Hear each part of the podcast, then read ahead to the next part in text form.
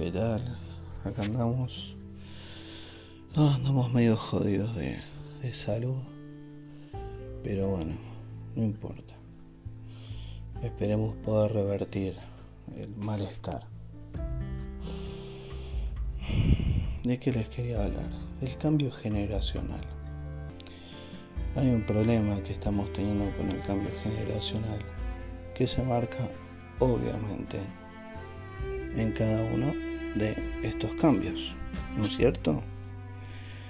Que es la situación de, ver el, de ver el cambio de abuelos a padres, de padres a hijos. Es algo cíclico. ¿Qué conlleva esto? En el cambio generacional que tenemos, compartimos los medios de entretenimiento. Y eso terminó siendo, escuchen esa motito a las 8 menos 20 de la mañana, divina, al pedo, pero está, bárbaro. Estos chiquitos que no saben, justamente tenés un cambio de generación. Eh, años nuestros abuelos buscando caños de escape para que no suenen y esos chiquitos quieren hacer ruidito con las motos. Y uno va llegando a viejo y uno dice, ¿para qué tantos avances si al final volvés a lo peor? Y yo me he adaptado muy bien a los cambios de generación y sobre todo de tratar de comprender la generación de mi abuelo, de mi papá. Y siempre me ha sido muy difícil tratar de explicarles a ellos que yo comprendo su cambio y el no poder aceptar el mío. Sean videojuegos, películas, eh, videollamadas, todo esto. Y es comprensible porque ellos han pasado por la misma situación. Pero hay cosas como que no puedo terminar de entender con respecto a cuando estamos compartiendo una línea de tiempo, ¿no? Entre este final del siglo XX y este comienzo del siglo XXI. Y uno de golpe ve que es cada vez menos arbitrario hace más de dos décadas informar y hoy por sobre todo es una eh, un compendio de aceptación de la prostitución virtual. Y a uno le piden que uno comprenda estas situaciones. Uno se encuentra totalmente desorientado porque las masas piden que la prostitución virtual sea una opción eh, aceptada, que sea una situación común y corriente. Y a su vez esto viene aparejado de otras situaciones que son todavía más oscuras porque al aceptar este, estos medios de prostitución virtual, a su vez tenés que aceptar la mala información. A su vez, tenés que aceptar la facilidad de poder ser completamente una persona atacada en forma virtual y en forma informativa. Por ende nos está transformando constantemente.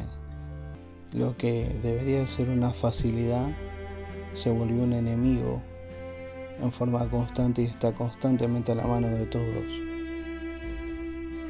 Y generalmente es un plazo de opinión en el cual uno tiene que tratar de comprender y entender cuáles son los hilos que mueven todo esto. No hace mucho eh, sentía eh, cómo personas se dejaban llevar por ira y no comprendían la visión de los hilos.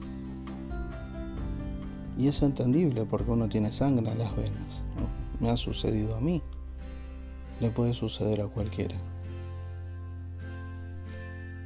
Entonces, son esos momentos en los que uno tiene que realmente reflexionar y darse cuenta que hace mucho que estamos en un mundo en el que la mala información nos convierte a nosotros también en parte de este mundo de prostitución virtual. Y hay que tratar de pensar mucho más allá del límite de un abismo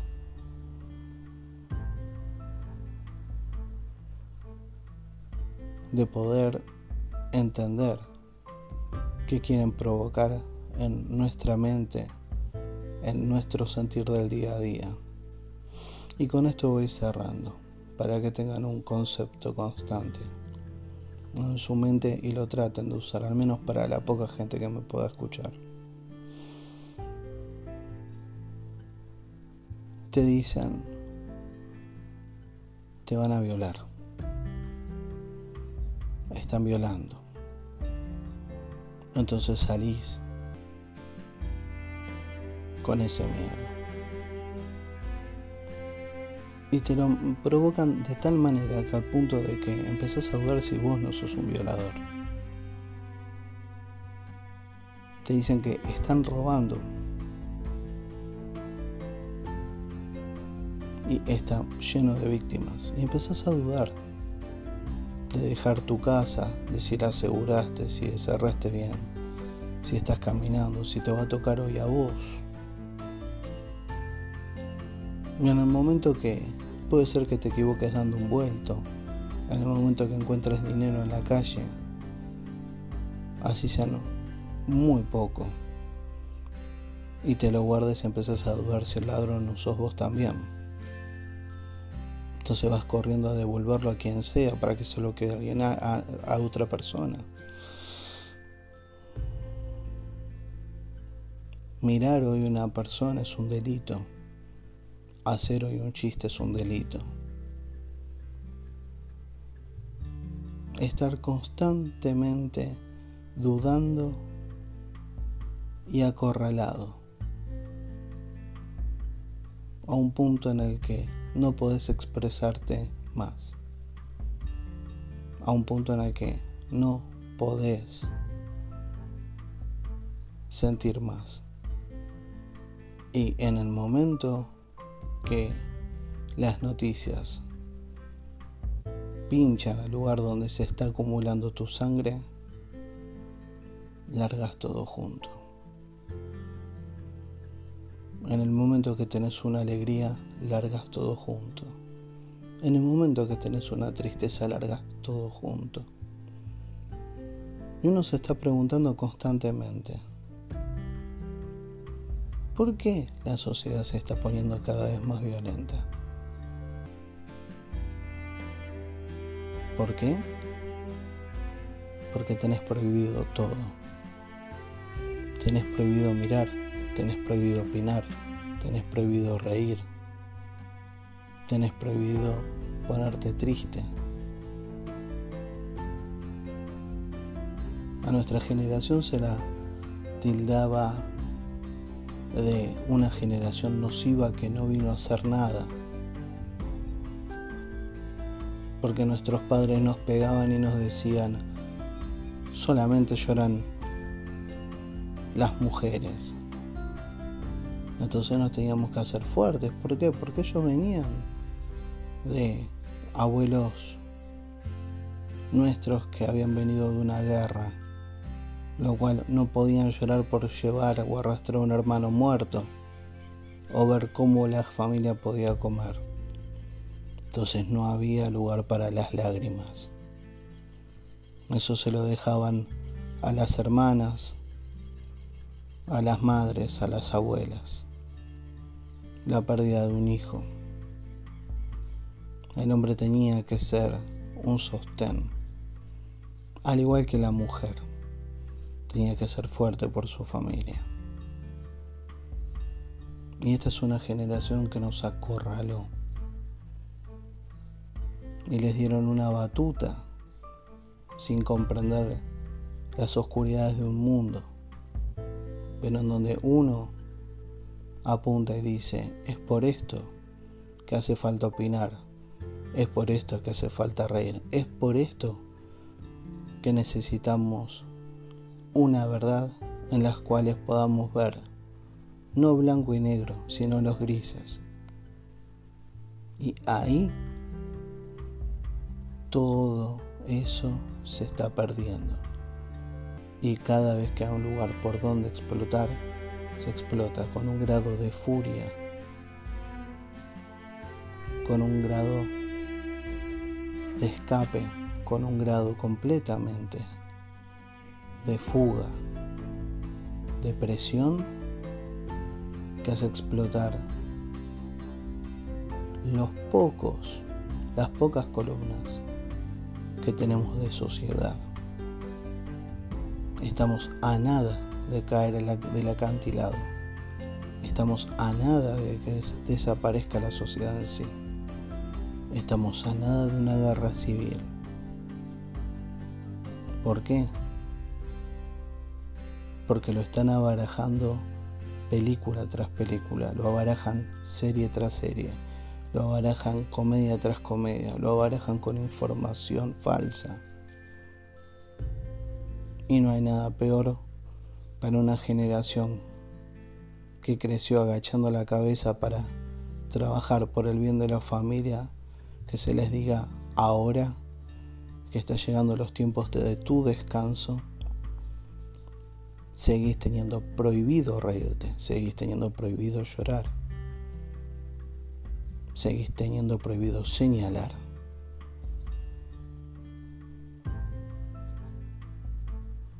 Y esta es una generación que no se da cuenta que está totalmente manipulada para que llegue el momento en que huele todo por el aire y todo sea el extremo de la violencia llevado a un punto eh, histórico y de un cambio de época extremadamente radical y violento.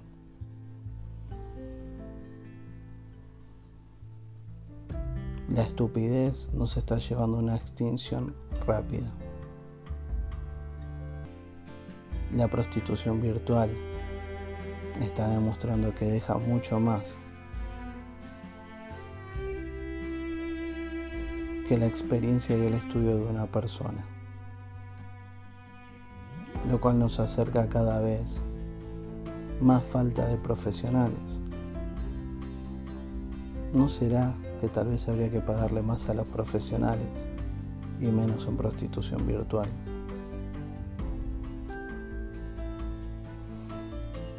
Es nada más un poquito de reflexión a dónde estamos llegando y a dónde vamos a llegar. Fatalista, miren ustedes si me equivoco. Fíjense ustedes cómo van las cosas. Esto es un punto que yo quería dejar marcado, porque yo no sé si al día de mañana voy a estar, no voy a estar, no voy a ser fatalista, pero es la verdad. Al menos puedo dejar plasmado mi punto de vista en este podcast. Les dejo un abrazo y después volveremos a hablar de lo que es el entretenimiento en general que nos hace desconectarnos de este mundo tan extraño y tan bizarro en el que estamos viviendo. Un abrazo.